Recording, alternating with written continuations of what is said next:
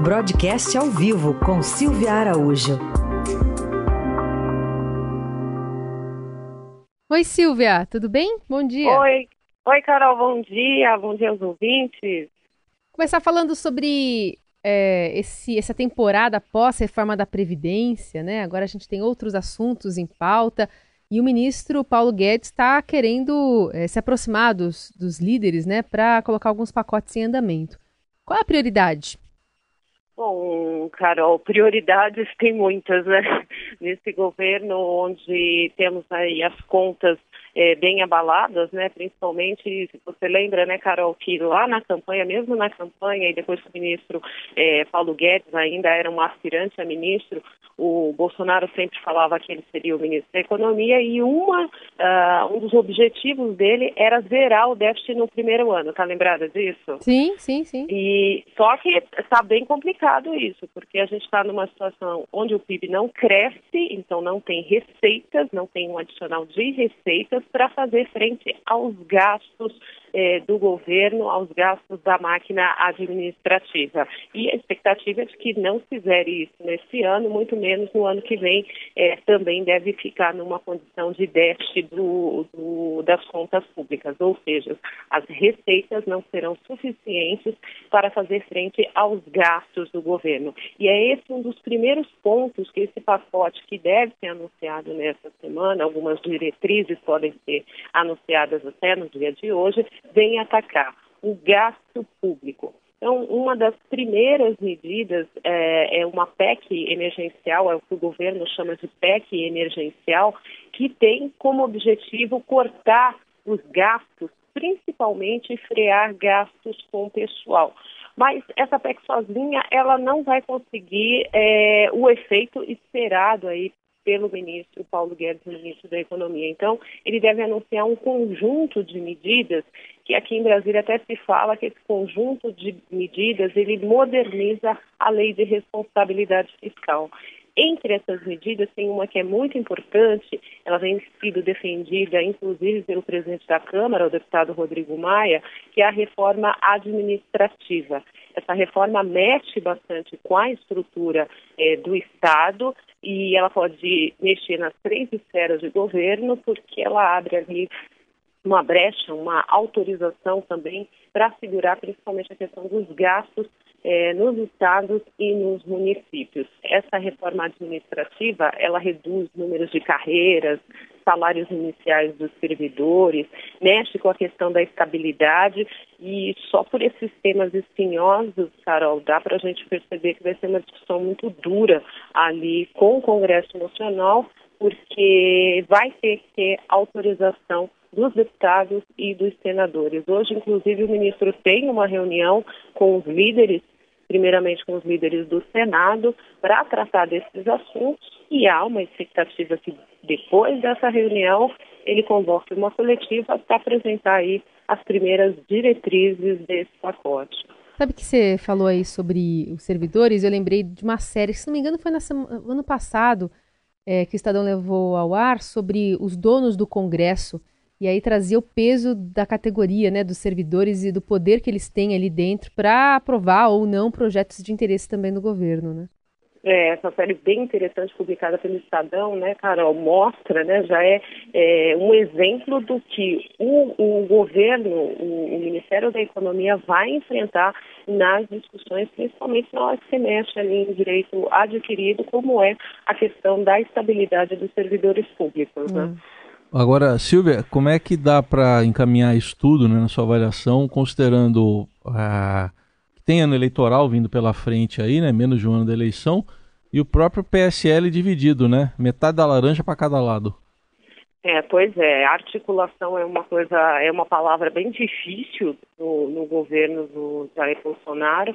Essa divisão do PSL é, é, essas medidas chegam ao Congresso em meio a esse racha do, do PSL, vai ser bastante difícil, vai ser mais um, um, um assunto onde o, o, Guedes quer colocar a digital dele, como foi o caso da reforma da Previdência, mas o que a gente vai perceber aqui, pelo andar da carruagem, pelo que a gente viu na reforma da Previdência, Heisen, é que o protagonismo desse novo pacote pode dar um fôlego para o governo vai ficar na mão da articulação dos dois presidentes das casas legislativas, do Rodrigo Maia e do Davi Alcolumbre.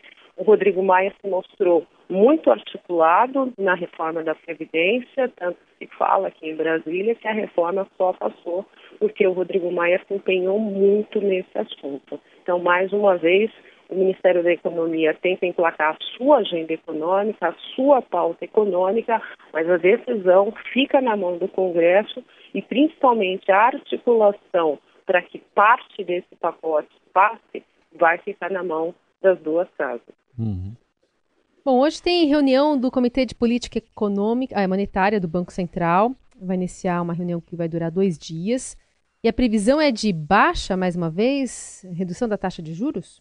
Pois é, Carol, mais uma vez, se tudo der certo, se, não acontecer nenhum evento extraordinário, amanhã no final do dia o Banco Central deve anunciar mais um corte da Selic, a taxa básica de juros, que hoje está em 5,5%, e a taxa deve cair para 5%. É amplamente esperado que esse corte seja de 0,50 pontos, a inflação tem contribuído muito para o Banco Central ficar confortável para cortar os juros. Você ter uma ideia, tem casas esperando que no final do ciclo de baixa da taxa Selic ela chegue até a 4%. Depois dessa reunião que começa hoje e termina amanhã, em dezembro tem a última reunião do ano e na Bolsa de Apostas é que o ano de 2019 deve ser finalizado com uma taxa de juros na casa de 4,5%. E além da reunião do Copom, hoje também começa a reunião de política monetária do Banco Central dos Estados Unidos, do Federal Reserve. E lá nos Estados Unidos, a tendência também é de um corte de juros. Uh, o, o, Fed já cortou juros duas vezes nesse ano. Aliás, os bancos centrais mundiais, tanto o Banco Central Europeu, o Banco Central do Japão, aqui no Brasil, é, a gente tem visto essa tendência de cortes de juros, porque a economia mundial é, em geral, ela está sofrendo um, um, período de desaceleração. E uma das formas de tentar animar a economia é via política monetária com cortes de juros. Aqui no Brasil, a gente tem uh, o Banco Central que não tem essa independência toda, né? ele não é um banco central independente, mas ele é operacionalmente independente, é, deve fazer esse corte é, vinculado, olhando para a inflação. Se o mandato do Banco Central é a inflação, a política monetária está diretamente ligada à inflação. Uhum. Se a inflação dá condições, e nesse ano ela está dando condições, ela deve ficar abaixo do centro da meta, o Banco Central se vê confortável para cortar juros e tentar dar uma tração aí para a economia, principalmente nesse finalzinho de ano. Lá nos Estados Unidos tem o Banco Central independente, vocês veem que o presidente Donald Trump vem aí criticando a política monetária do Banco Central e até falando que deveria cortar mais juros do que o que o Banco Central americano vem cortando. O Silvia, nessa linha aí de tentar dar um impulso na economia, teve a liberação de saques do FGTS, né, anunciada pelo governo, mas tem um prazo aí que tem que ser cumprido, Silvia? Pois é, é, foi uma medida provisória. A medida provisória ela foi assinada em julho desse ano, liberando é, os saques das contas ativas e inativas do, do Fundo de Garantia, com aquele calendário de data de aniversário para saques. Só que essa medida provisória ela precisa ser convertida em lei. Toda medida provisória tem um prazo de 60 dias, renováveis por mais 60 dias. E essa medida provisória, ela precisa ser convertida em lei até o dia 20 de novembro. É claro, né, Raíssa, que os senhores deputados e senadores não vão mexer nesse vespeiro, né? Isso é, provavelmente na questão dos saques, isso vai passar tranquilamente. Agora, o que eles vão fazer está é, no estágio de discussão na comissão mista, o relatório deve ser lido hoje. O que eles devem fazer é incluir algumas coisas nesse relatório, como, por exemplo, hoje os recursos do FGTS eles só permitem financiar moradia, saneamento e infraestrutura. Uh, os deputados e senadores estão tentando ver outras formas de utilização dos recursos do FGTS.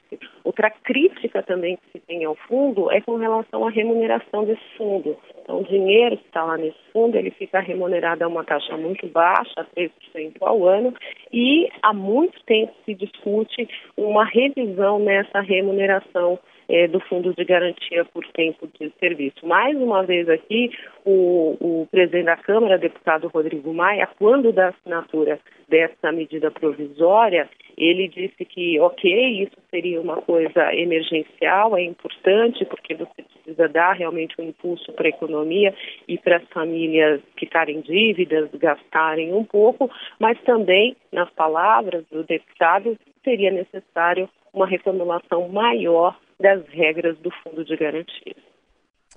Muito bem, essa é a Silvia Araújo conosco, sempre às terças e quintas aqui no Jornal Dourado, dando um panorama geral sobre a economia. E, bom, na quinta-feira a gente já fala né, sobre o resultado do Copom também, né, Silvia? Pois é, já teremos resultados. Aí a gente olha mais para frente, né, Carol? É isso aí. Obrigada, viu? Até quinta. Tchau. Até, tchau.